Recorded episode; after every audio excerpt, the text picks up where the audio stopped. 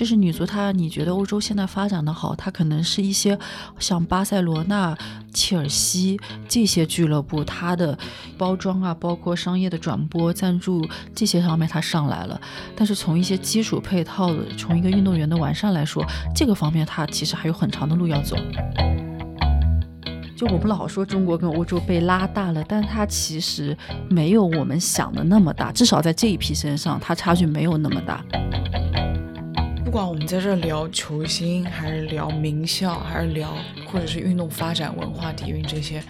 首先都离不开一个很长的一个这样的一个不问结果的一个过程。大家好，欢迎收听新一期的鹰眼时间。呃，我是亦飞。这次马上就到女足世界杯了，就我相信很多人也期待已久。就是我们关于女足世界杯会聊些什么？就最简单的肯定是关于中国女足历史的一些回顾啊之类的。但是呢，我相信在各种文字视频上已经有很多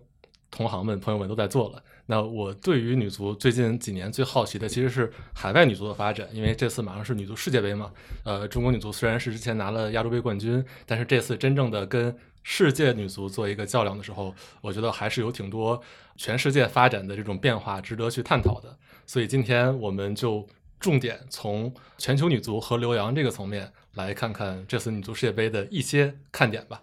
那今天我们有两位嘉宾，第一位是留洋女足运动员。目前在丹麦的科厄女足效力的赵玉杰，Hello，大家好，我是赵玉杰。啊，另一位是报道中国女足多年的媒体人陈清扬，Hello，大家好，陈清扬。因为之前我也看到样姐写过很多关于啊海外女足发展的一些稿子，但是我觉得如果有一个亲历视角的话，会特别的不一样，所以今天也把赵玉杰找过来，因为赵玉杰是在。美国踢了四年的 NCAA 的女足，然后又到欧洲丹麦去踢丹麦的联赛，对美国呀、欧洲的女足发展，包括从从小在中国踢嘛，都有一些不同的感受。呃，要不你先介绍一下你当时是去美国踢球的经历吧？当时是差不多高中毕业的一个时候，然后呢是有两条路，一条是职业路线，一条是。其实也不知道有这样一个留学，因为那会儿在国青队。如果是女足这一块的话，基本上就是体校，然后梯队。对，那为什么你当时想选择走一条不同的路呢？之前的女足运动员也很少从大学时期就去美国踢球吧？因为我知道，像之前再老一批过教有成名之后去美国联赛效力的，但是去美国走学生运动员，感觉是一条挺不一样的路。对，当时就是高红指导有。在国青队的时候，和我们就是几个队员聊过，就是说啊，有没有就是对高中毕业以后有什么想法啊，什么之类的。我们就说啊，应该就是职业队吧。后面他说，其实可以考虑一下有其他的这样的选择。因为高洪指导之前是在美国踢过，是吧？对，他在美，他是美国第一批，就是 WUSA，就美国女足大联盟刚成立的时候，高红也是就是第一批登陆美国嗯。当时没有考虑那么多一个情况，我小时候就有一个啊，我想出去走一走，看一看这样的一个心态。其实我也有在微博上面有看到其他的博主啊什么的，有搬运一些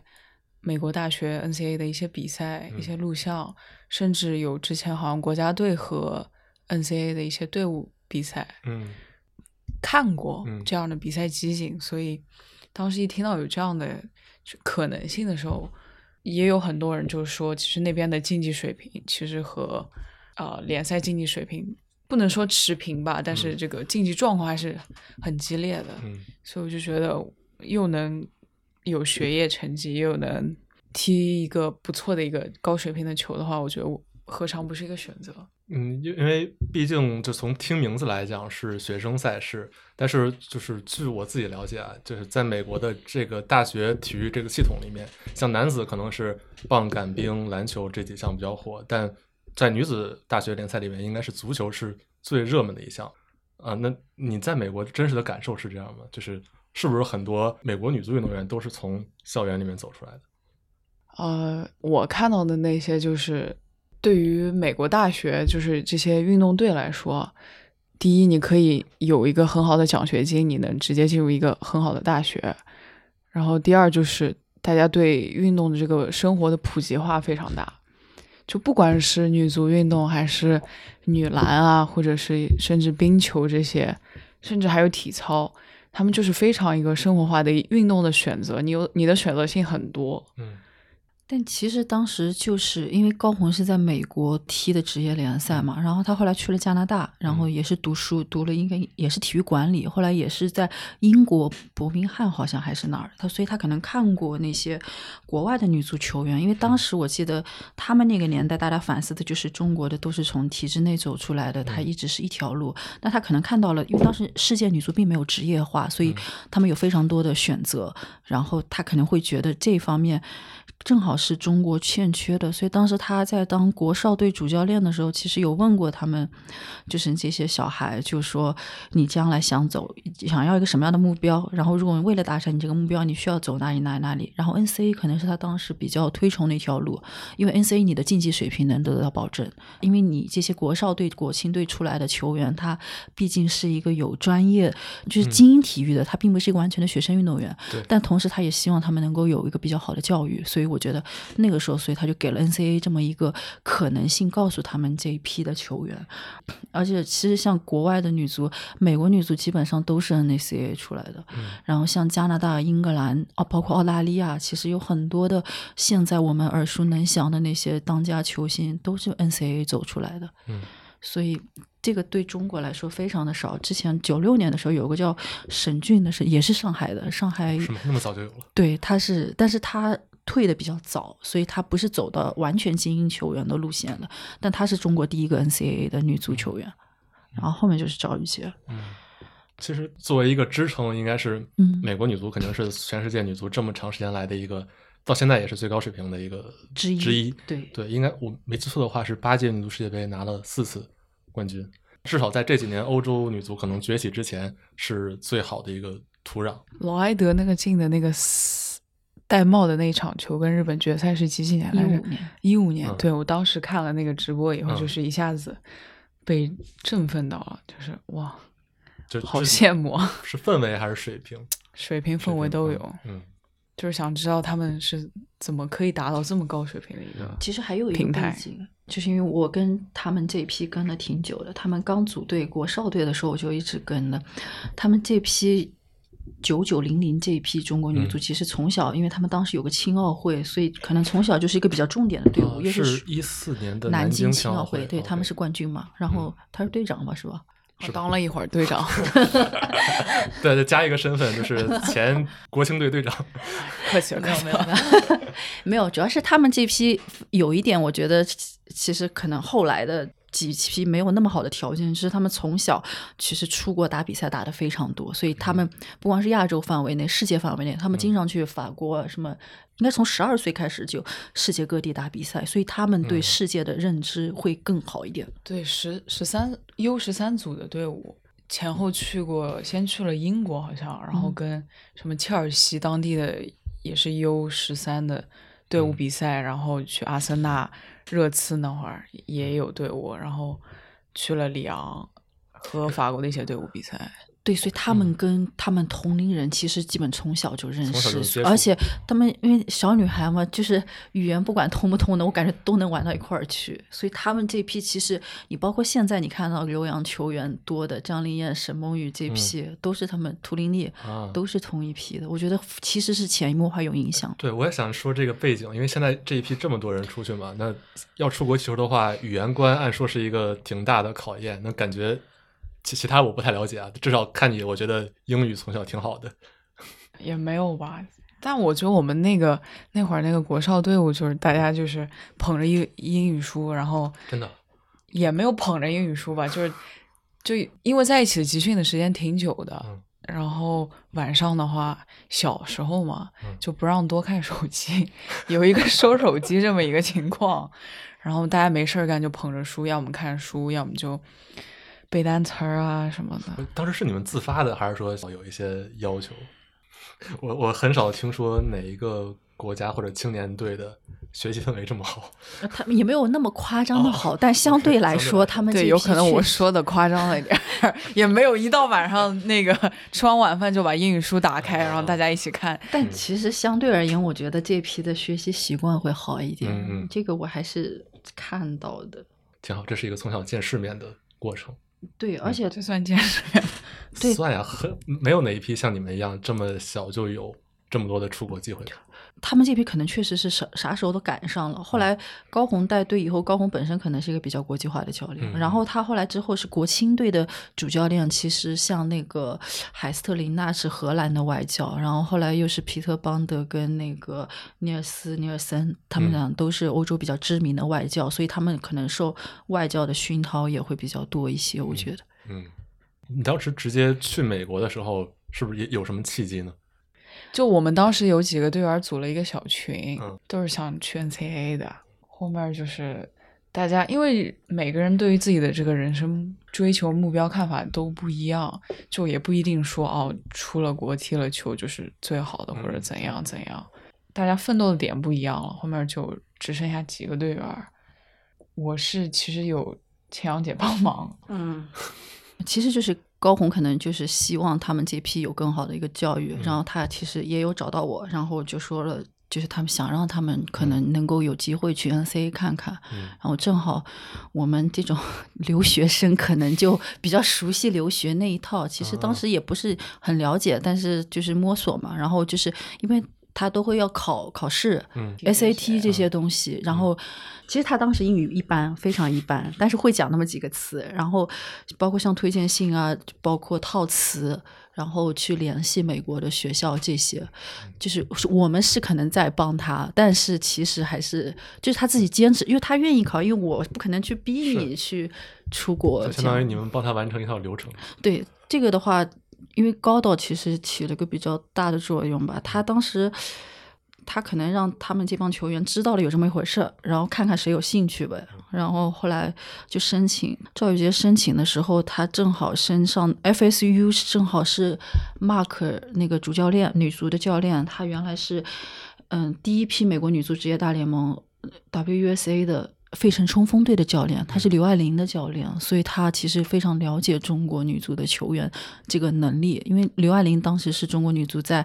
美国女足职业大联盟发挥最好的一个球员，然后 Mark 又是他的教练，然后后来 Mark 他他可能是几所学校里面 FSU 是对他最有兴趣的一个。然后 Mark 可能就回了那个邮件，然后询问了一下他的情况，包括他向高红询问。然后高红给 Mark 介绍赵玉杰的时候，就说赵玉杰他可能不是那种美国球员那样身体素质特别好的那种，但他是一个靠头脑和技术意识踢球的，就很像年轻时候的孙文。他的原话是这样评价的。那太高评价了，这个孙文这样一打比喻，就让就是他有个对直观的一个印象。然后还有一个是，当时中国女超有很多的外。外教，然后冰岛队就是江苏队有冰岛的教练，然后主教练、助理教练都是冰岛的，然后那个跟 Mark 应该也认识，然后 Mark 让那个冰岛的教练帮他也在现场，就是国内女足的比赛现场，包括看他，包括交流。其实很重要的一点是他当时已经会一些英文了，对，所以 Mark 后来是直接跟他视频聊天吧，就直接 FaceTime。就跟我聊，然后他说：“哎，你还真会说英语。”就是他大概有一个一个 stereotype，就是亚洲球员就是不怎么会聊英语那种。他哎呦，你英语说还得一直在那里夸我，因为你英语说真不错。其实我知道我英语说很一般，当时确实很一般，但是能交流，能交流，就是他觉得你有可能能融入那边。对对对，我也夸他，我说：“哎，你 中文说的也不错。”对，然后后面就是一直有保持联系。他他算是就是。唯一一个就是说是哦，我愿意给你全额的奖学金，然后我很关注你，我很重视你，就是我想赶紧给你发 offer 那种感觉。我觉得去国外留洋，虽然当时是学生运动员，但是有这种支持还是挺重要的。就是你有一个教练能信任你，对，因为他的教练是非常的有话语权的。是。他就是你有了这个双向的意愿之后，他可能持续对你保持个关注，包括他会询问高红，会去询问那个呃叫助理教练去看，然后多方面沟通之后，可能他一直对这个球员保持关注。最后他当 FSU 有正式的名额的时候，他如果像那些考试都通过的话，就 OK，基本没有太大问题。哎，这这里边我最诧异的就是美国一个大学联赛的球队对于海外的潜在的留学球员有这么大考察的耐心。对，我我怀疑他是。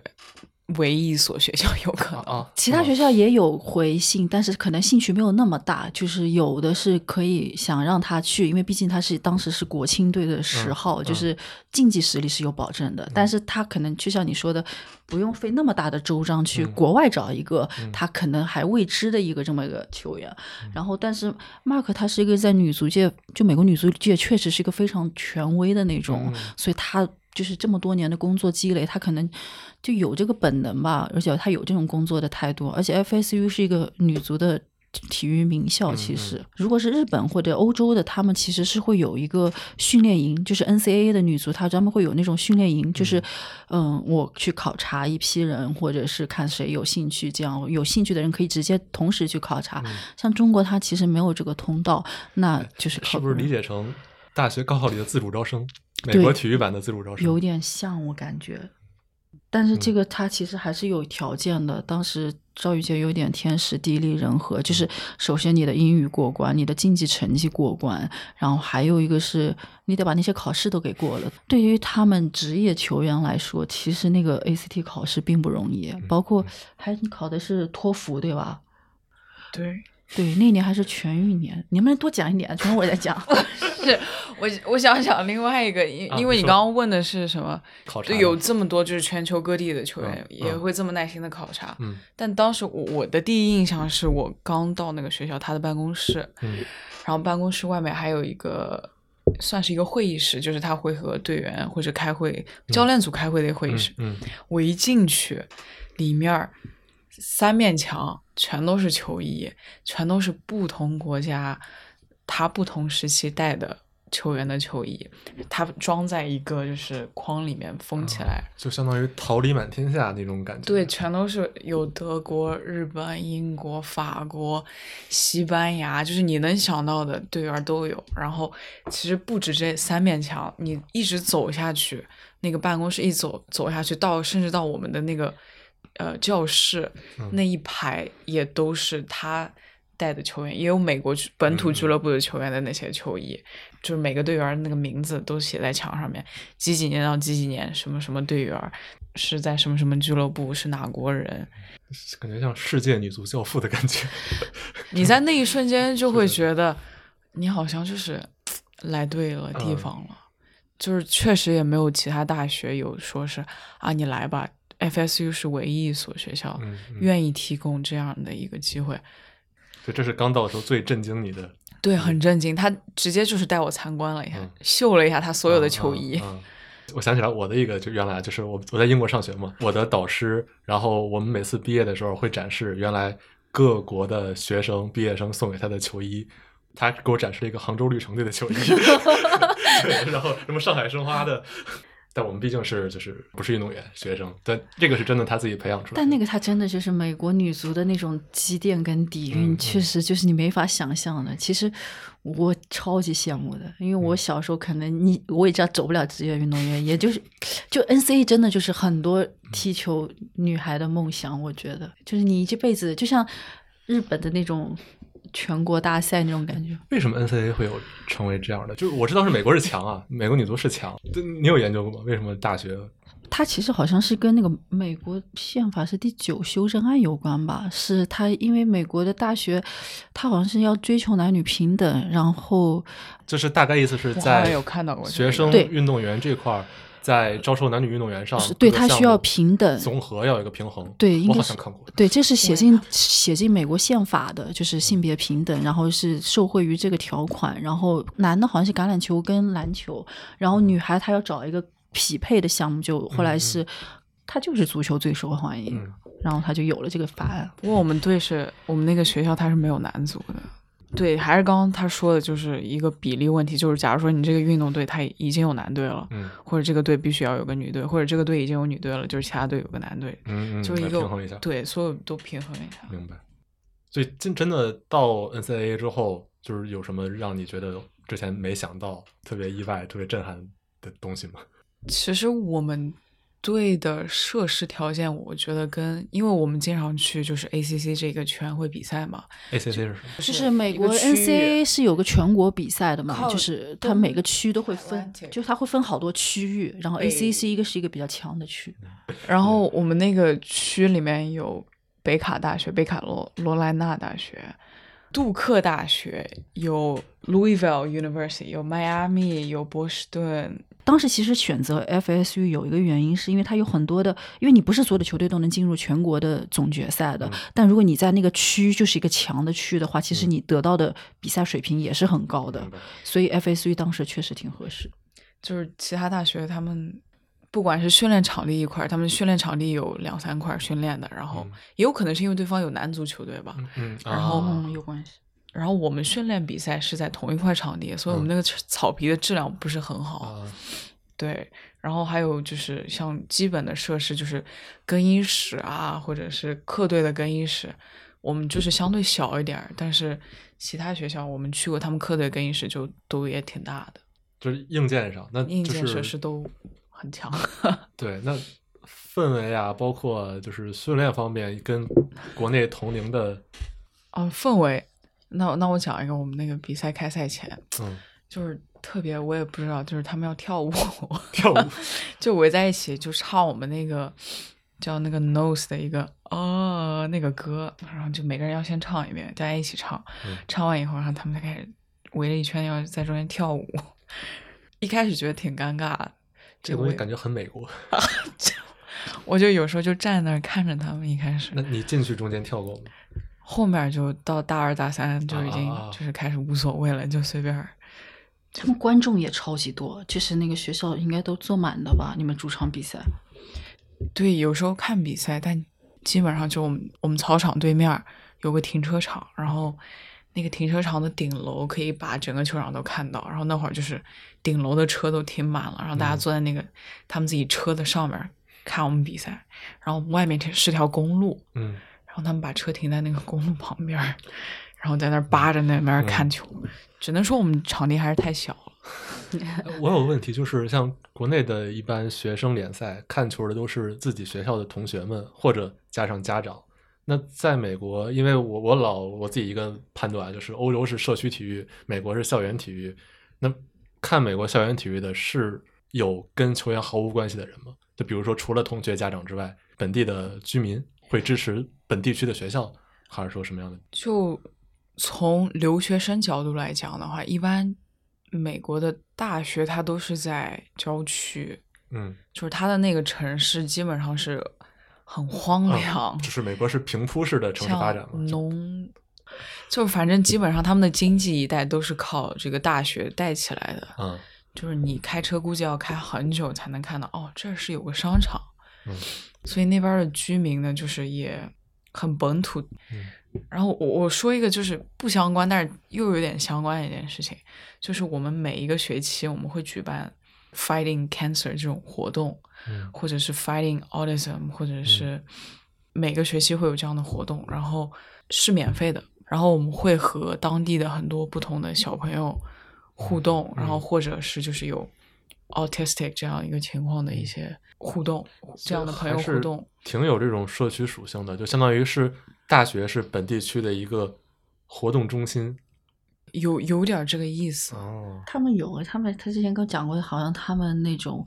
呃，那个地区的人就说，他觉得他不仅是代表他们 FSU 这个学校，他也代表他们这个区，对对，是那个区的骄傲，这种感觉。很多小女孩，还有那些国外的那些老头老太太，我感觉也都就会穿他的三十三号球衣。他们能对这个学校的，他可能都不一定知道你中国女足有谁谁谁，但他可能知道我这个社区有这个球员是干嘛干嘛，那个球员怎么怎么踢出来的。嗯，他们有诶。就是因为这个学校它在这种很荒凉的地方，然后所以当地的居民基本上没有什么娱乐活动，所以如果周末来看一场足球赛，或者是周末来看一场橄榄球、篮球比赛，对他们来讲就是一种生活上面那种 sweet。那你能被他们在路上认出来吗？啊，有有去餐厅，我们就是有一个规定，就是说如果有当地的人请你吃饭。如果要替你买单是不可以的，这算是违规的。嗯，OK。然后呢，你被认出来了，有人给你买单吗？那估计还没有那么出名，到至今还没体验过一次被买单的感觉。呃，对，因刚才你这个规定，我想到就是，就长期以来关于美国大学体育的一个情况，就是不允许运动员来接赞助的，就是学生运动员。呃，所以这也是就是美国的体育界这几年一直在争论、试图改变的一个状况。因为明明美国的大学体育发展特别好，赛事方特别挣钱，但是呢，运动员本身很多过得很拮据，受制于这个不能有赞助的规定。我看到的是挺多。橄榄球的球员，他们脚上基本上都是名牌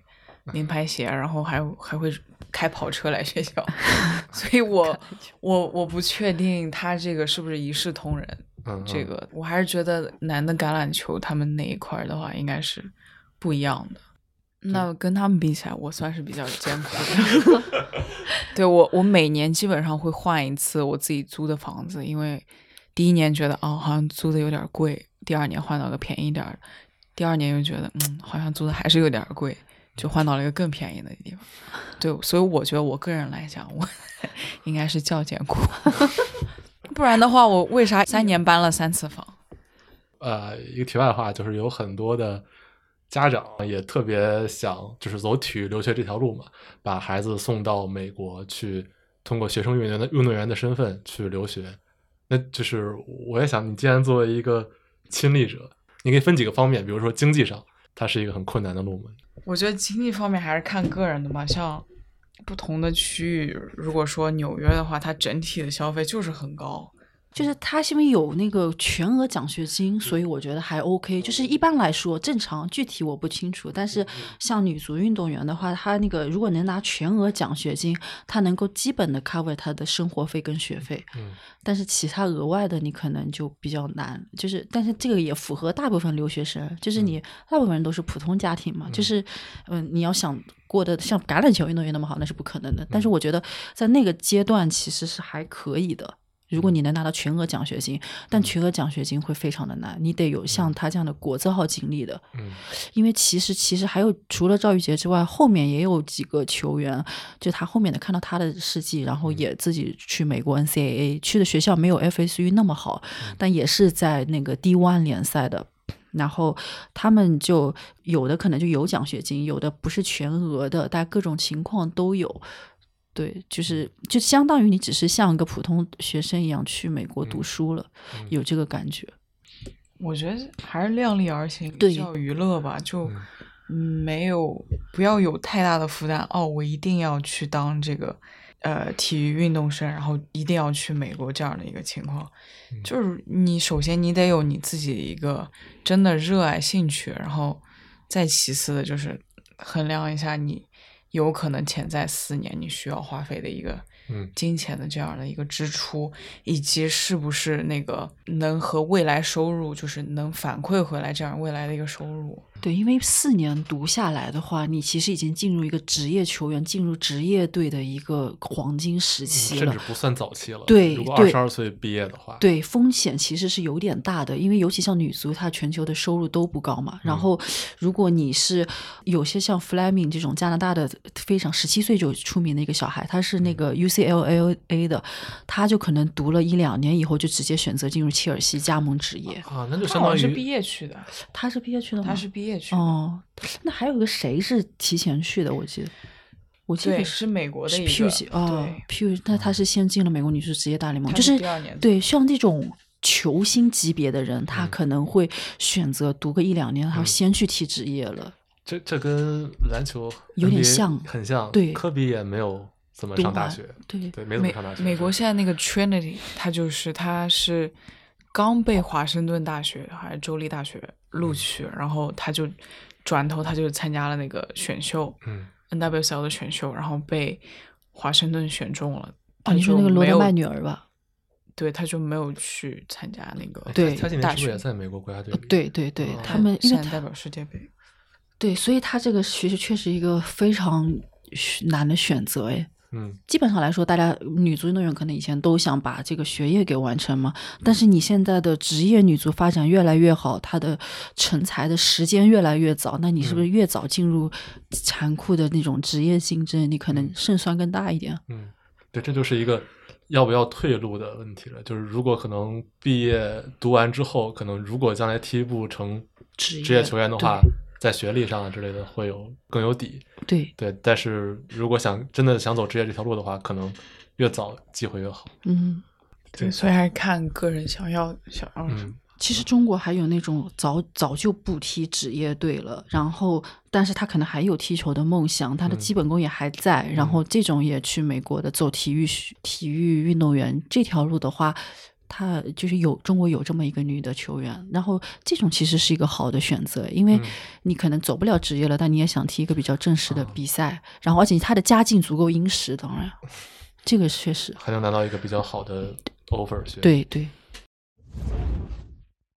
刚才说到那个大学女足，我也想我也想好奇一下，就是因为在美国体育有一个概念叫魔球，叫 money ball，我英文翻译好像这个。不知道在女足这边运用的怎么样，因为他们会用各种数据啊、建模去考察一个球员从年轻时期各种的特点，然后帮助选材。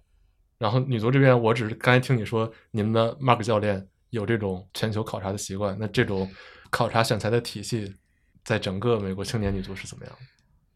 我我觉得非常有意思，有意思的一点就是，你能看到我们团队里面的很多人，他们不是求职的。他们是类似于志愿者，然后是在我们学校里面是有一个，他们是大学生，他们那个专业有可能是体育管理的最后一年，他有一个课时，就是你必须要去，假如说你必须要去橄榄球队，或者是你必须要去游泳队去兼职，他这这样一个志愿者的一个，嗯嗯，具体的任务是主教练分配，有可能是做数据分析，有可能是只是一个单纯捡球啊、背球包啊、打杂的一个这样的一个任务。用用国内体育院院校的话，这个说这个叫校内实习，我我们也有这种，那就对，那就他校内实习。对，但我们是分到什么保卫科，分到什么部去帮他们写写公众号，也算吧。原来我是，也我觉得也算。对对对，然后甚至医疗组里面也有这样的，就是有至少有三个 volunteer 的。实习生，我我看到的就是赛后有一个就是数据的一些分析吧，我就看到他每个人拿了一个电脑，然后在那儿剪视频，就是赛后会剪视频这样。然后是赛前的一个布置的话，就我也看到他们拿了一张大白纸，然后用笔在那儿写下来，这是哪个球员几号巴拉巴拉巴拉，然后要怎么防他，怎么怎么样。嗯，就是他们负责做这种杂工苦工，但主要的。之前的这些数据分析的话，还是教练来做应该。你们是一个主教练，然后几个助理教练，几个数据分析？我们是一个主教练，一个防守教练，一个进攻教练。数据分析这一块，它有一个主要的一个数据分析，然后有至少三个是类似于志愿者的教练，然后还有至少有一个是会上场跟我们一起训练，如果人不够的话。会扮演一个球员角色的一个教练，医疗团队是主治大夫，但是大夫是只有是在比赛才会来的，就是一个大的一个队医，然后一个球队的队医，加上三个问问题。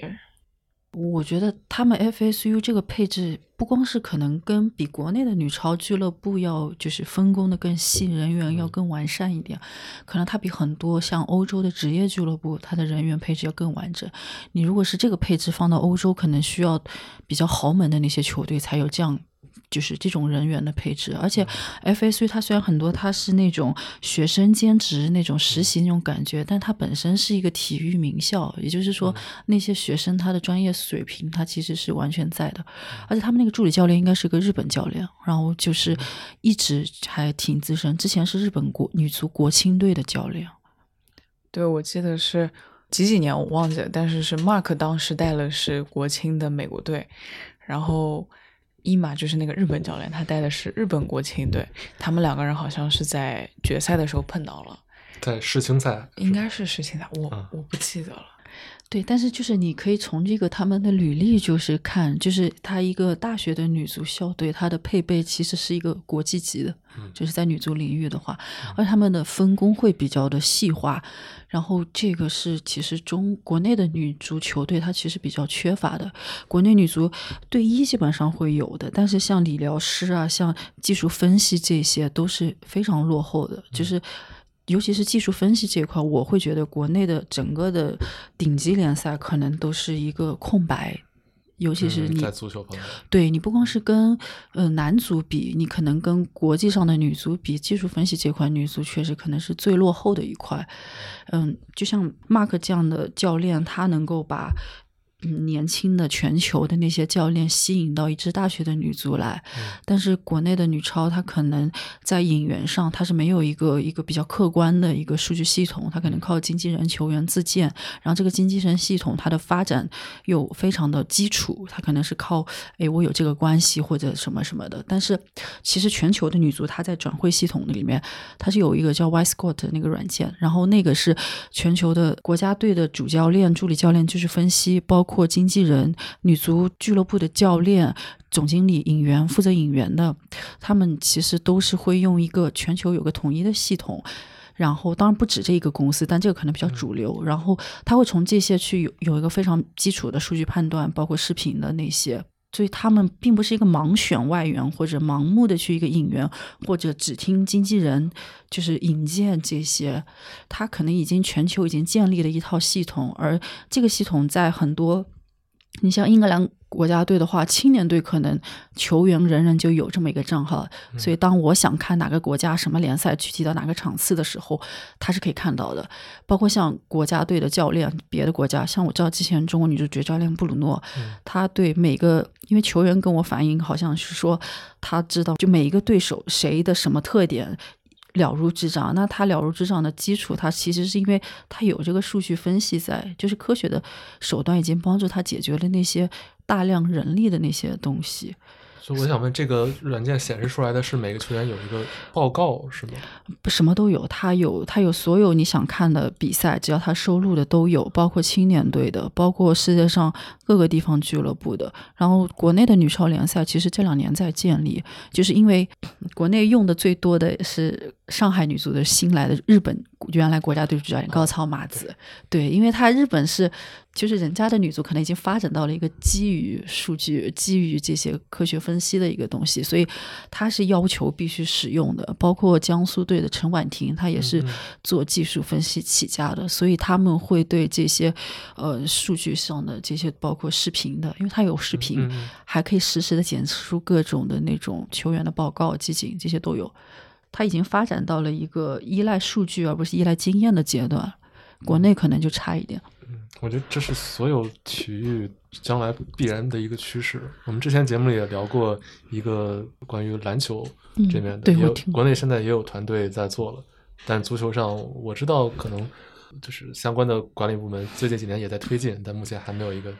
离出来一个成型的产品，还比较还还有很长的距离。特点 N C 的它有一个很厉害的点是。他们的球队其实非常多，就是一级联盟女足的美国那有好几百支呢。其实，所以他们每年碰到的球队可能都不一样，所以他对教练组的那个备战要求是非常高的，所以他得根据不同的对手有不同的。我觉得这个可能也从某一个方面要求他们的教练团队必须有这个素质，就是你得有这些。那我我听完之后觉得。如果不了解美国这些赛事的体制，会觉得学生联赛可能不过如此。但实际上，呃，里边的复杂程度是非常高的。对，因为你如果像国内的女超联赛，它可能就是八支、十支队伍，那你永远都是这几支队伍。但如果是 NCAA 的话，它每一年其实你打的对手都不一样。嗯。每一场比赛，每一年这些，你的一个区 ACC 区就有好多球队，然后你要打到全国大赛，那又是另外一拨人。嗯，所以他们这个校园体育发展确实就是。呃，那美国 NCAA 的球员毕业之后进入美国职业联赛的比例大概有多少？说起来很奇怪，在我认识之前，我们队好像只有个别几个人参加了选秀。对我们队基本上不怎么参加选秀，我也不知道为什么。选秀就是那个美国女足职业联盟嗯会对那个毕业生，嗯就是 NCAA 嗯毕业的学生会有一个选秀摘牌大会嘛。像之前我们有一个，就是我大一的时候有一个大四的球员，他是芬兰国家队的队长。当时我觉得他是队里的球星，就是我我把他看、看成球星，他是我的模仿对象，然后特别崇拜。我以为他最后要参加选秀，因为我觉得如果他参加选秀，肯定就是前三被选的。结果他去了瑞典，瑞典的一个俱乐部拿了个冠军，然后现在也也是回了美国大联盟踢球。所以在当时你上学的时候，嗯是不是全世界最顶级的女足赛事还是美国的联赛？没有，一八年我觉得欧洲正在慢慢的好起来。我觉得就是踢了四年大学以后，然后去丹麦踢球，还是能明确的感受到这个足球底蕴这个的不一样，欧洲跟美国之间的区别。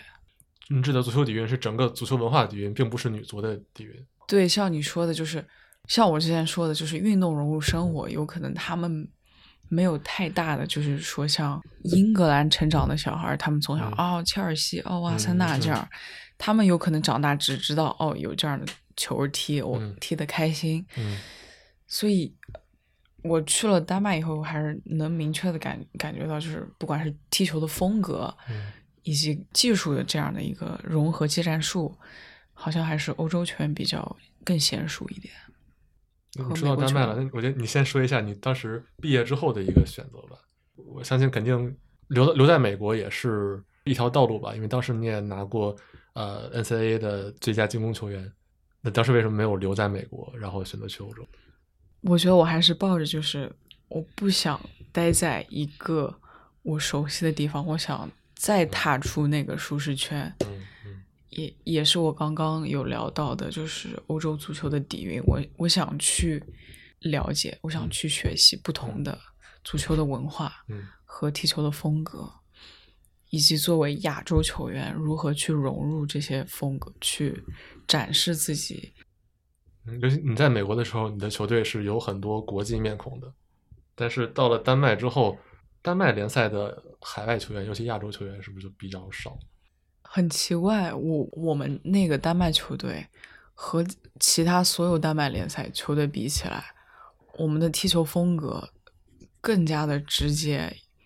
就有点我们 stereotype 里面的北欧风格，就是长传冲吊那种。嗯啊，但是其他的球队，他们都是脚下传控。因为我因为我对丹麦足球、丹麦的尤其女足不太了解，我知道原来北欧比较强的女足队是瑞典、挪威，丹麦可能是这几年才比较崛起的一支。没有，丹麦是成名比较早的，然后中间中间他们缺失世界杯，缺了十六年，然后今年又重返。我记得他们之前踢世界杯的时候还输给过中国队。对，但那个时候 零七年就是在中，他们上一次参加世界杯就是在中国主场，就是丹麦一直是比较稳定的，就是他不是那么强，但是他并不弱，从来就没有弱过。嗯，那你到丹麦之后，发现就是这边的足球的水平跟你之前预想的，大学跟职业确实还是有这样的一个鸿沟。嗯就不管是你刚进入职业，还是说你踢了大学联赛进入职业，它还是有这样的一个区别，就是因为不管怎么样，足球已经变成了你的饭碗，就是嗯你作为一名职业球员，你所要面对的压力和相较于之前非职业的状态是两个状态。你要把你的脑子里的弦每天都绷到一个不能说很紧张的一个程度，但你要知道，它是我算是一个挣钱的工具，我要认真对待，以及比赛上面出现的差池，有可能就影响到了我嗯接下来的每一场球的出场啊，或者是对。那这个压力主要是来源于像刚才你说的队友之间的竞争，还是说本土现场球迷给你的支持，还是就是你是代表着中国球员在海外效力？你觉得哪些给你的鼓励或者压力最大？那就拆开来讲吧，就压力这一块儿，就又是一个陌生的环境。嗯，丹麦属于那个北欧气候，因为嗯你应该有听过，就是叫、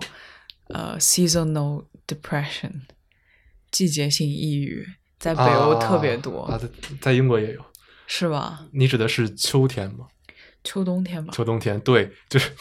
哎呀，我太有同感了，是吗？就是从十月份开始进入十二月，大概这一段时间，我的感受是，就是每天太阳落山的越来越早，然后黑夜越来越长，白天越来越短，四点半就下山了，对太阳。啊，可能有的时候就是忘了冬令时还是夏令夏令时，可能三点多天就开始黑了，天，真的啊，好了，我说我了，没有没有没有没有，对我当我当时也是这样的，然后太阳，然后那个天就是一直是阴沉的状态，嗯。然后总是下雨，嗯嗯。你能看到街上的人，然后北欧人又很奇怪，他们喜欢穿极简风，走嗯那种黑白灰，嗯。你看不到他们穿彩色的衣服，嗯。都是黑色的衣服，然后又加上这个天气，嗯。就是拿铁咖啡的感觉。嗯，也也是一种美感，但是就是对你当时的状态是一个冲击，从佛罗里达一个完全热带，冬天都会穿短袖短裤那种嗯激情四射的一个状态，嗯到了一个冰冻的感觉。嗯，那确实对我有一些比较大的一些影响。文，化冲击，其实中国人也更少了吧？在佛罗里达，中国人我我猜挺多的，呃，说实话，我们那个小镇人不是不是很多。华人，没有特别多，但是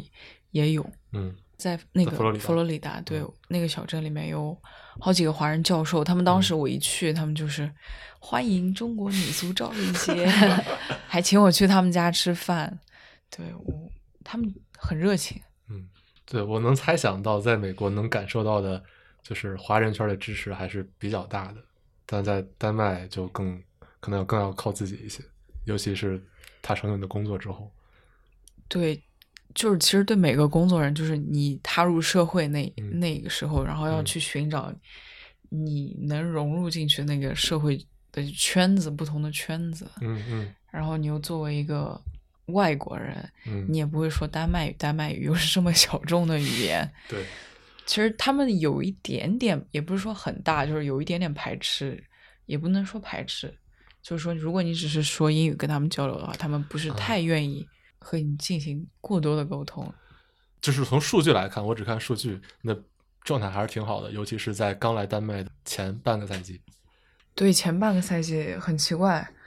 就是就算踢不好，主教练还是能把你放主力的那种感觉，就是觉得这场球好像我状态不是很好，嗯，然后第二场球还是主力，能这么说吗？不用这么说吧？哦哦哦哦，对，反正教练对你是有一个判断，可能跟你对自己状态的判断也不一定一样。谢谢教练，累。对，下下半年是我们去了土耳其参加了一个队里面的一个集训，然后土耳其的那个球场不是特别平整，那个坑坑洼洼特别多，然后也把我的那个左脚脚腕给扭伤了，后面一直有四五个礼拜吧，他也没有非常专业的一个人来陪着我康复，基本上是我自己在健身房这样康复一个状态。这个其实也是职业女足跟美国大学女足它有一个区别，就是职业女足，除非你像切尔西这种豪门，他如果球员受伤了，他是能够得到非常好的一个保障的，相对来说。然后 FSU 作为一个美国的传统体育名校，它在这方面其实就医疗保障也是非常强的。但是现在因为现在全球的那个职业女足虽然它发展，但它很多设施其实甚至连英超球队它都是跟不上的。之前摩根也抱怨过，就热刺跟不上。你包括可能像曼联这些后起之秀，他在各种方面也有点跟不上。但是只有像切尔西这种豪门，他能跟上。所以，如果你是去像丹麦的科尔，虽然是冠军球队的话，他在这方面的保障没有可能我们想象的那么好。反而是中国的球队，它虽然在医疗方面它没有那么强，但是它是有个背后有个体育局支撑。所以，中国的体制内的球员，女足球员，我可以说相对来说他是比较幸运的。如果他受伤，你又是一个关键球员，他可能在得到体制内的一个健康保障会比较多。而你如果一旦走上欧洲职业的赛场，作为一个女足球员，她其实个人要承担的非常的多，不管是你受伤啊或者是什么的，她其实是是需要你，嗯，就等于说是你自己自生自灭那种感觉。嗯嗯倒不是说什么俱乐部不好，而是现在的女足职业化，它没有还没有发展到这个地步呢。嗯，对，这也是我想问的，就是你觉得欧洲这几年成绩进步这么快，当然丹麦只是欧洲的一小部分，嗯就是你觉得它的变化真的来源于哪儿呢？我本来猜想是，啊，比如说原来男足的这些赛事系统，包括资源配置、训练场软硬件，现在女足也渐渐的都用上了，达到了同等水平，然后导致他们的节奏啊这些水平快速增长。那这是我猜测，那我就是你们二位，我我想到一点就是，不管是豪门球队还是非豪门球队，甚至像巴黎圣日耳曼这样的豪门球队，他们的男女足训练的球场还是比赛球场都是分开来的。嗯，有可能特定像是拜仁跟呃法兰克福这样的大比赛，他们会把他们这场比赛挪到男足的那个球场，嗯，进行比赛。但平时的话，像这样的比赛，基本上就是女足的搞了一个非常小的一个球场，然后他们在里面训练和比赛。但是球场这个，因为它这个涉及到上座率啊，什么就是你的球场一个维护的问题，我觉得可能更加影响一个球员职业寿命的是他相对的医疗配套或者这些基本保障。就是女足，它你觉得欧洲现在发展的好，它可能是一些像巴塞罗那、嗯巴黎圣日耳曼、里昂、切尔西这些俱乐部，它的包装啊，包括商业的转播、赞助这些方面它上来了，但是从一些基础配套的，从一个运动员的完善来说，这个方面他其实还有很长的路要走。因为你像之前中超来的那种大牌外援，像霍尔克这种，他是有私人理疗师，就是他的工资可以让他，因为可能中国足球他没有配备那么好的，但他的金钱就他的财力让他可以去。专门我请一个私人的理疗师，就一直帮我这么康复按摩，这样子他的受伤的概率就很小。那女足运动员她为什么 ACL 今年这么多？就是都是顶级球员。四个。对他其实就是因为女足的比赛强度、这些训练的质量它上来了，但他的医疗这些训练。这些就是场地这些东西，他还没有跟上，所以他这里面可能有个断档，而这个他可能是现在一代一代的女足球员他在一个争取的东西。我觉得争取的并不是说，呃，我一定要同工同酬，或者是那些金钱上面的那些东西。我觉得是可能更多的是一个基础，你为了你的长远发展，你可能需要这些东西。嗯，这是关于受伤这个，我之前也有过一个思考，但我猜的就是，呃，因为这几年。女足比赛的节奏在欧洲肉眼可见的看起来变快了很多，但是可能这一批运动员从小训练的节奏当时并没有这么快，然后在进入职业之后经历了这几年的快速变化，他从小积累的身体其实是不是跟不上这样的节奏的？这个太专业了，我不敢这么说耶。我也是猜想。但是，但是有一个是中国球员，中国女足精英球员，她到十八岁，她的水平并不低。中国女足被国外女足拉开来，就是十八到二十三岁最长球的这个年龄段。因为这个问题之前，我请教过很多业内的中国的老女足那些球员，他们其实就说，因为中国在十八岁之前，她练的是非常多的，就每天都练，而国外她可能练的就少。她只是到了十八岁成人之后，她练的就是她开始有高水平的比赛，而中国。恰恰相反，到了十八岁最该长球的时候，他可能高水平的比赛机会少了，所以这就是嗯为什么就是到十八，就中国到国青队，他其实成绩都不错。嗯。这是是男女足好多年的问题，就是我们一直在青年队是可以的。尤其是你拿最鲜明的对比，就是澳大利亚女足。澳大利亚女足 U 十八之前的战绩在亚青赛是非常差的，但是你可以看到澳大利亚这一批黄金一代，她成年女足国家队实力很强。就他们十八岁开始，好多都去了美国，后来又从美国又辗转去了欧洲，所以她澳大利亚这批人成绩她就出来了。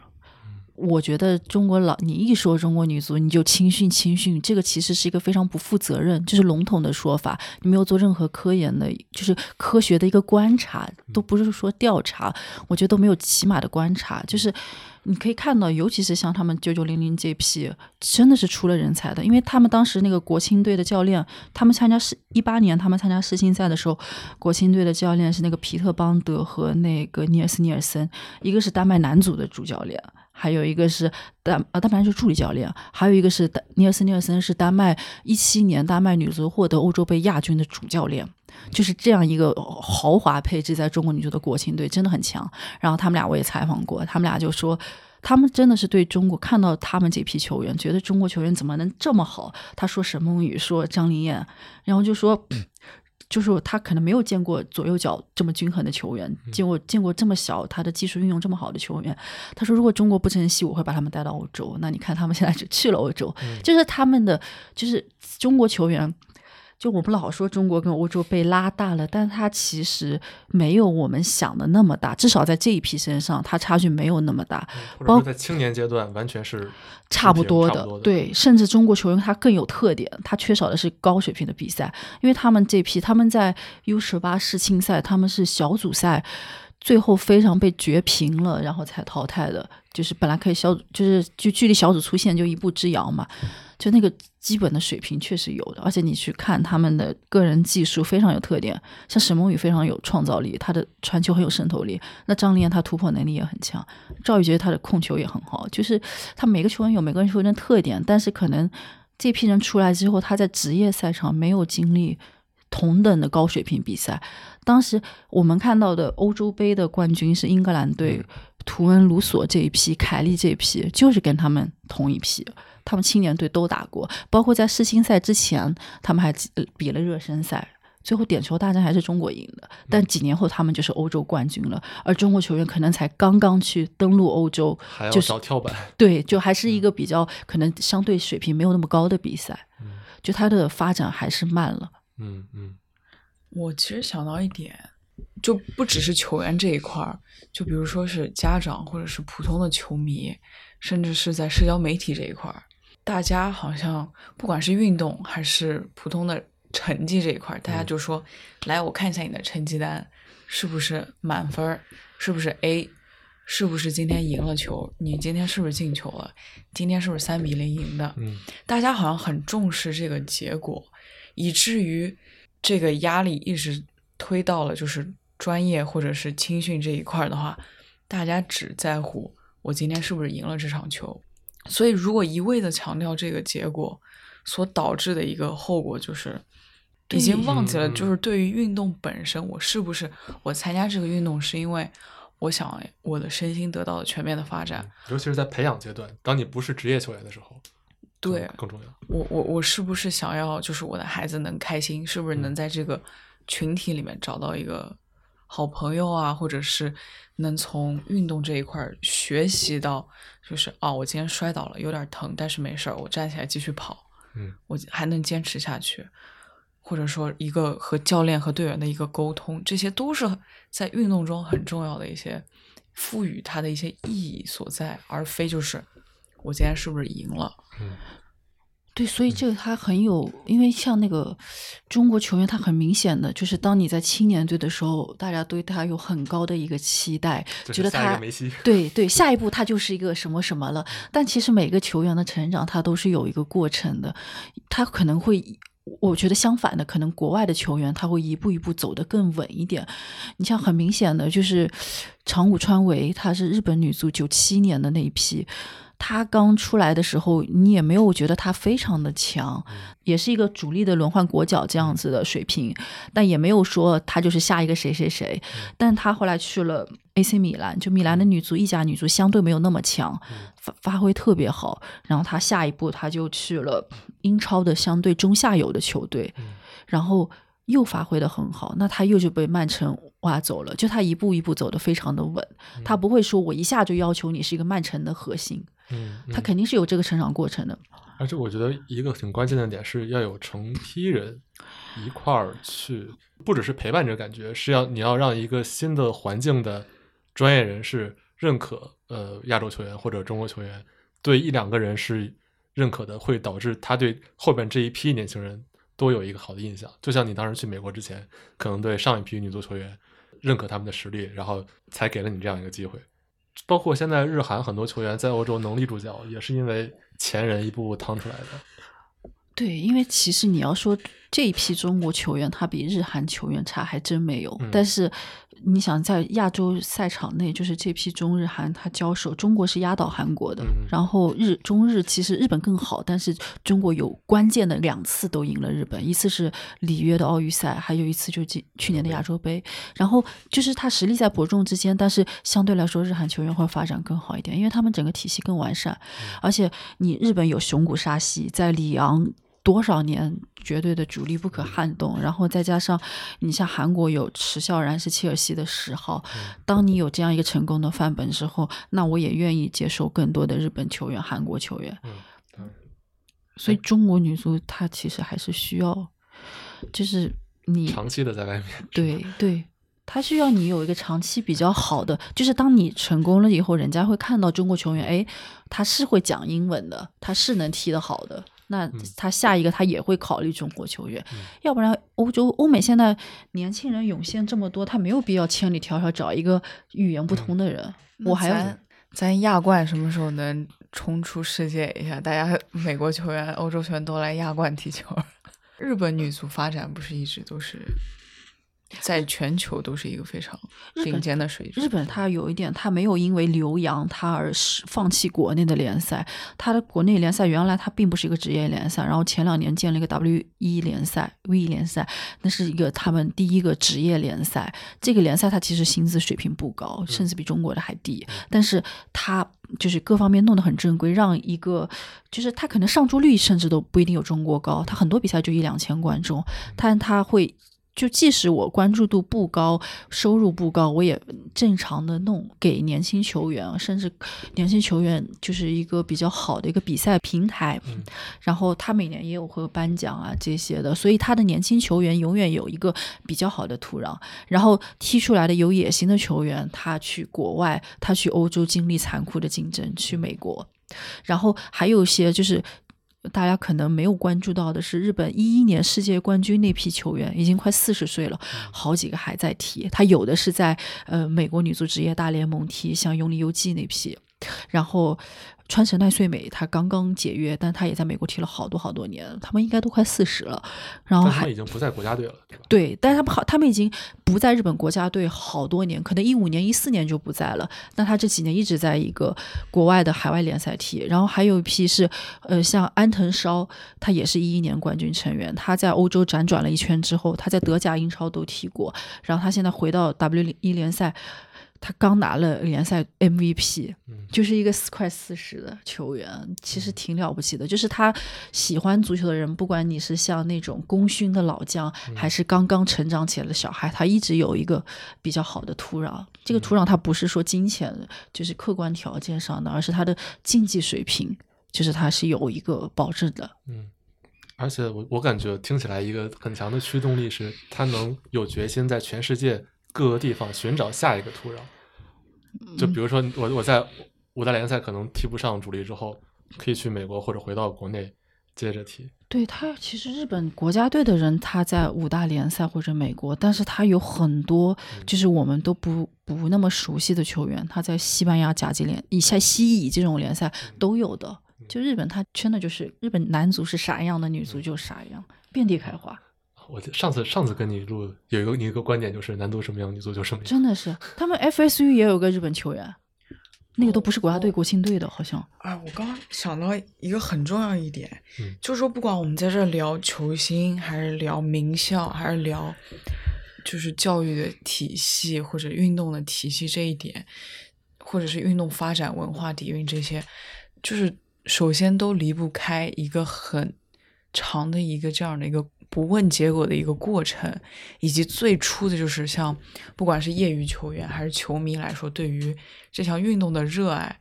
然后其次我们才能往上堆，是不是我们现在这个体系，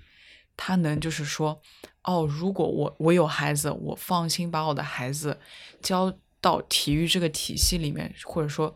踢球这个体系，他受伤了有很好的保障，或者说他能领到不错的。工资能维持他的生活，并且能在他生活里面有可以和普通工作打工的人一样，而不是说就是我就是搞体育的，我就是没文化没头脑，嗯，然后我以后有可能也找不到工作，所以大家不敢尝试去尝试把自己的孩子交给运动。对，我觉得这。如果是一个家长的话，这是一个试错成本的问题。就是如果我把孩子当做一个运动员培养，那将来是不是只有运动员这一条路？他如果踢不出来，是不是其他职业就不成了？所以很多人会为了功利去考虑，会放弃这个过程。那你走的这条路，尤其是在美国，是有这种多项选择的，既可以上学，也可以踢职业。包括像之前我们聊的，我觉得现在中国篮球在走的一个很好的路，就是把校园体育跟职业体育打通，也是刚才的我们说的这个轨迹。原来做专业体育的这帮教练，比如说 CBA 教练，是看不上校园篮球出来的人的。但是渐渐有一两个人能在 CBA 立足立足之后，他会越来越认可很多的学生球员，然后一批一批的这个通道现在建立起来。那我觉得，呃，在国内足球，如果说把校园跟职业打通，就是获得这个双向选择权，看起来可能还有点路要走，因为目前实际上还没有任何一个学生足球运动员，不管是男女，呃，女足我其实不确定，就是能够在中国的顶级联赛立足。女足有吗？没有，也没有。女足除非她是也是专业的，只是可能中间断了两年，这种有啊。对，但是纯学生没有球员，比如说踢什么大学女足联赛的，能踢女超不可能，暂时不可能，对吧？我我觉得他就是双向性的，就是教练和球员这一块儿。如果教练他说我没有这样的，就是哦，因为你是学生球员，所以我不会去考虑你这样的一个偏见在脑子里的话，而是一视同仁，不管你是学校还是普通还是专业，我都会有考虑你这样的一个成分的话。我觉得是肯定会有机会，但目前他其实没有，因为现在的专不是现在的专业跟那个校园女足那个水平鸿沟还是挺大的，除非你发展到像美国这样子，他像国外那种一直有不断的在打比赛，因为如果是国内纯学生球员，他的比赛质量、训练质量，那确实跟专业的确实没法比，这个是客观现实。那就是两条路嘛，一条国内的校园跟职业的路，那目前看来还没有连上。那另外一条路就是国内往国外走，对这个路现在现在你们正在走出来。目前在海外效力的，就是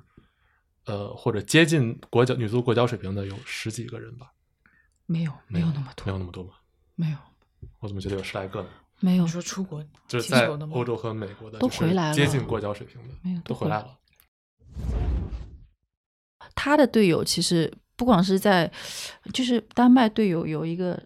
就是他可能不完全是全职的，他们还有别的工诶。就是国外的女足球员，她因为有其他的教育背景，所以她其实有这个美国接出来。嗯，她是一个乌克兰的球员，也是 ACC，我们其实踢过球。然后她是呃 Virginia Tech，是弗吉尼亚理工大学，然后她学的是 Computer Science，然后她现在是。边踢球，然后边打一个网上的一个工作，就是给好像貌似是英国的一个俱乐部还是德国俱乐部，他教人家编程，他们是球教练员身份，然后教他们编程，就是技术分析的那些编程。我我想说的其实就是非全职，就不是职业化，其实对女足。目前的发展是有好处的，因为它让你拥有其他学科领域的一个技能，然后去用你的这个专业技能去推动这个女足的发展。因为女足在这方面很欠缺，队友应该有很多是那种学医学的、运动是科学的，像这些都是女足你想要走成职业化，它需要的一个学科。哎，对我，我有一个呃，FSU 有一个加拿大的队友，加拿大国家队的，嗯，他是学。运动训练，但是他是准备考医学大学的，就相当于在踢球之外，他也有自己的可以当做主业的一门工作。哦，我感觉这个问题是我们想期待一个职业化，就是能够大家都能靠工资养活自己的状态。但是现在要实现这个还挺难的。虽然现在欧洲女足商业化做的发展很快，但能实现这个的可能只有几家豪门。但其他很多人还是需要靠业余生活或者说其他的工作来部分养活自己，所以现在欧洲很多球员还是一种兼职的状态，但我觉得也是合理的。他们好像有三种类型的合同，第一种就是全职合同，第二种就是类似于兼职合同，还有其实有第三种是学生合同，就是他们是有高中生或者是大学生签的一个合同，就还是在他们还是在校生是吧？对。对，就是大家都想要女足职业化什么什么的，但从我个人角度，我是认为这种半职业的对一个运动的发展，它反而是有好处的，因为你这项运动，你始终是要有从业者，他才真正的有这个热情去推动它嘛。但你的从业者，如果你只是靠什么情怀，那种是没有办法的，靠情怀、靠精神，你一定要是靠专业能力的。而一个体育产业，它发展它的专业能力，它需要方方面面的，非常专业的，而这些需要你有。这些职业技能，那我觉得很多其实像国外的女足球员，她具备这个专业能力，她就可以推动。你像现在欧足联的那个嗯女足的负责人，她其实原来是德国女足国家队球员，她一定是有这个专业能力，她才能去这个岗位去任职嘛。然后你才能去推从各方面你去了解推动这个运动。你选的什么专业？我我我一开始完全不知道给自己该选什么专业。就是对大学没什么概念，以为自己一直要走这个职业球员这个路线，所以你当时也没有刚去美国的时候，就是为了踢职业，将来踢职业去的，直接原因并不是学业或者你想学什么，对吗？没有直接跟间接，都是原因，只不过分了不同种。因为我想学到更多的知识，我想不想当大家所说的。没文化的体育生，然后我当时也是不清楚自己想选什么专业，但是他好像有一个好处，就是你不用刚去就知道自己要学什么专业，你可以有这么一年的时间，你去修基础课，然后到第二年才开始选专业。最后你选了？一开始是呃体育管理，后面我又换了一个，我我想学那个运动生理，我觉得。了解一下这个身体这个运动状况这一块，我觉得挺好的。后面理科的课太多了，就有解剖，有化学，有呃 organic chemistry 这种，然后又是英语的，我完全没概念，所以我在想，要不以后 再说吧。然后又换到了社会科学，最后学位是拿的社会科学，嗯。难吗？对你来说？嗯，看你的表情挺难的。就是刚去的时候，其实也跟不上。但是有一点好，就是他们对这个 student athlete 体育运动生，他会专门有一个，就是一栋楼是专门服务给体育运动生的。就是你可以去那里补课，你自己选择学科，他会有不同的补课的，也是学生嘛，他们会来帮助你补课，然后这是纯免费的。嗯。就你能享受到的资源还是很多。如果你的 GPA 就是一个学习的一个 GPA 落到二点五以下，你是不能参加比赛的。嗯，所以学校在学生运动员这个成绩这一块抓的也是很紧的。你多少啊？我是三点零。还可以，差一口气，二点九。嗨，啊，但是二点多和三点多听起来就不太一样。哎，你有你有经历过，就是担心你 GPA 不过，然后踢不上球？有，其实后面运动生理那个专业换掉的有一半原因就是我的 GPA 掉的太大了啊，然后把我们那个学科老师吓一跳。运动部的学科老师他说那个我，他说的很委婉。我建议你考虑一下其他专业吧。我说啊，为什么我这个专业学的挺好的呀？他说那个有分不觉得挺好。对，他说有可能你再这样掉下去，比不了赛的。所以这种情况在就是学生运动员里多吗？就是面临。接近二点五的这个，我觉得是特别多，因为我每次去那栋楼补课的时候，基本上橄榄球队的那些男运动员把每一间的补习室都占满了，所以我就知道啊，原来他们需要补课的比我们多了去了。那你要在学习上和踢球上分别花多长时间？在美国的时候，我那会儿熬夜的时间比较久一点儿。就因为每个单词看不懂的话得翻译啊，然后这样的一个情况的话，基本上除了训练以外，我都得看我的课本，然后没有什么太大的社交活动时间。那你们当时大学打比赛怎么打的？我听说美国校园女足规则还不太一样，它是一个倒计时，是吗？我们平时比赛都是从零分钟到九十分钟，就是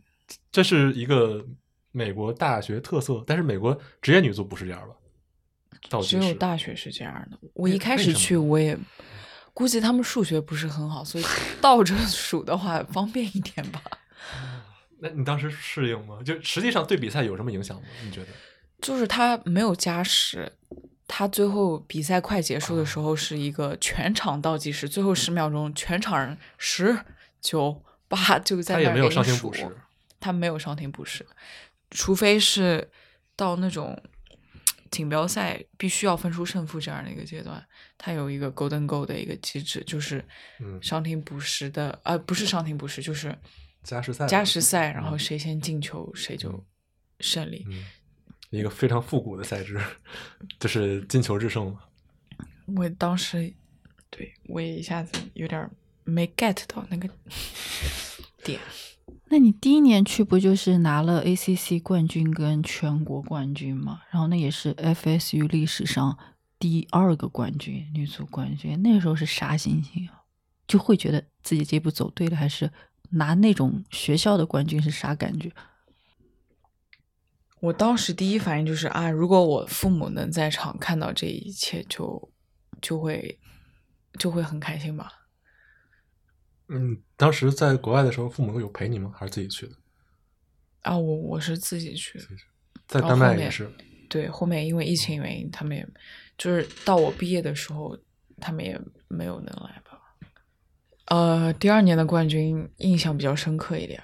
因为当时是大四了，然后希望能给自己一个圆满的一个毕业礼物。嗯。大一的时候还处于一个懵懂状态，当时我都不知道一共有多少多少场球，然后 NCAA 是一个什么概念，我当时都不知道，我只知道哦，这场球踢好赢了，下一场继续踢。大四就是如果我要进入职业的话，我已经做好了这样的一个准备了。哎，后来你们不是那个大四全国总冠军之后，我记得好像是回学校做了一个演讲还是啥的，那个就是一个庆功。嗯，就是和学校里面的那些也有赞助商，也有投资人的一个庆功，然后当时有很多学生，当天晚上就是有好多人聚集在我们飞机刚落地，它有一个水门，那个飞机飞过那个水门，好像说是最高的一个最高礼遇，礼遇过了水门以后，就已经有一个 FSU 的乐队在我们那个底下在那敲，然后在那儿。吹他们的一个歌校歌，然后从大巴的那个路上开回去，就有那个四辆警车，前面两辆，后面两辆跟着，然后就一直在那里带着我们回到学校。回到学校以后，一进学校，然后一堆人，然后又有乐队在那演奏，签名签了多少不记得了，就是好像感觉我们那个村儿大家也没有什么事儿做，然后晚上。大家来到一个 学校的主楼，然后一起在那里开 party 庆祝，就对对于他们来说的话，就是一件很开心的事情。周末生活值得庆祝的一件事。对，然后有更有一个理由，就是大家聚在一起啊，就是热热闹闹、开开心心的那种感觉。那所以庆祝的不是你们学校的，是你们那个村都出动了吗？所以，所以我我的意思就是说，有可能拿冠军对他们来讲只不过是一个另外的一个很好的头衔，但是大家能聚在一起很开心，然后很热闹的这样的一个场景，一个气氛，嗯，对他们来说有可能更重要一点。有多少人啊？那一场球是在很多人的考试期间，是 final week，所有人都在备考。然后很多人是在图书馆里面拿着手机看我们那场球的哦，所以很多人还在图书馆复习，但能来的应该都是真爱粉。嗯，我能想象到那那个感觉，就是有种被整个地区支持的撑着的一种感觉。对，嗯，很遗憾的就是我毕业没有，就是他们都有一个 Senior Day 最后一场主场的球。就是如果你是 senior 的话，你是有一个赛前一个走场，然后手拿捧花和主教练合影的一个仪式，但是我没有参与，因为我们主教练就是提前离开了嘛。嗯，然后也是因为这个原因，我也就是想要离开。没有，他换教练了，这个不是很重。蛮重要的。他走了，我才走的。因为其实你在 NCAA 踢球这几年，可能是国内女足，尤其女超联赛受到那个赞助商资助啊，这个收入疯涨的一段时间。因为我觉得这段时间远离国内去美国踢球，会觉得现在回过来看职业生涯发展是一个遗憾吗？或者你觉得是一个很值得的决定？嗯，就是刚刚聊到的，每个人的想要的东西不一样吧。有可能经历对于我来说要大于当时那四年的有可能高收入的一个情况吧。你说的经历是？不同的国家，然后认识一群感觉这辈子有可能不会认识的人，有不同的相遇啊，然后有不同一起奋斗的时光啊，我觉得这些都是一些弥足珍贵的一些回忆吧。嗯你的大学不可能重新来过嘛。嗯。对，因为踢职业的机机会将来永远会有，但代表学生联赛、参加学生联赛这种感觉可能就四年。所以你就不后悔去 FSU 呗？我觉得那过去四年的经历就是，你让我像游戏一样重复玩好几遍，我都愿意去玩，就我都愿意再去经历，不停的去经历那那过去的四年。那只能说明对你特别重要，我觉得。对。也不是说一定要去经历，也有可能我走了另外一条路。嗯，就你永远平行世界。嗯，我觉得你能做出这个回答，感觉这刘洋这四年吧，挺值得的。松了口气。当当时就是身边整一个环境，就感觉就对我特别友好，就他们都有在间接、直接的有帮助过，或者说我有任何疑问，我只要问他们，他们都会。有提供这样的一个帮助，所以就是说你不要惧怕去 asking help，嗯，这样一个情况，懂了，我问完了，好的。就是其实我到最后我想聊的就是，因为你你的从成年之后踢球的生涯都是在国外嘛，然后现在也在丹麦，嗯，将来你的规划是还是想尽可能多的在欧洲或者美国，还是说有一天觉得可能要回来？我觉得现在我最渴望的就是能代表国家队出战，嗯嗯，能为国家队效力。我觉得这是也是每一个运动员他们最初的一个梦想。对，就希望有一天这个梦想能实现，不管在哪里，就是也希望能被看到。好的，那就期待在将来的国际大赛上看到你。代表中国队出战吧。然后就是有可能我们这一代人，或者说我们下一代或者再下一代，都不可能有太过出彩的成绩啊，或者说是多大的改变啊？你这么悲观吗？过程是缓慢的。好，嗯，然后你接着说。就是，但是我希望我们。能潜移默化的影响到或者改变到，也不能说改变吧，就是有影响到那些潜在的可能想要进入体育行业啊、女足行业的一些小孩儿啊、家长啊的一些观念和想法吧。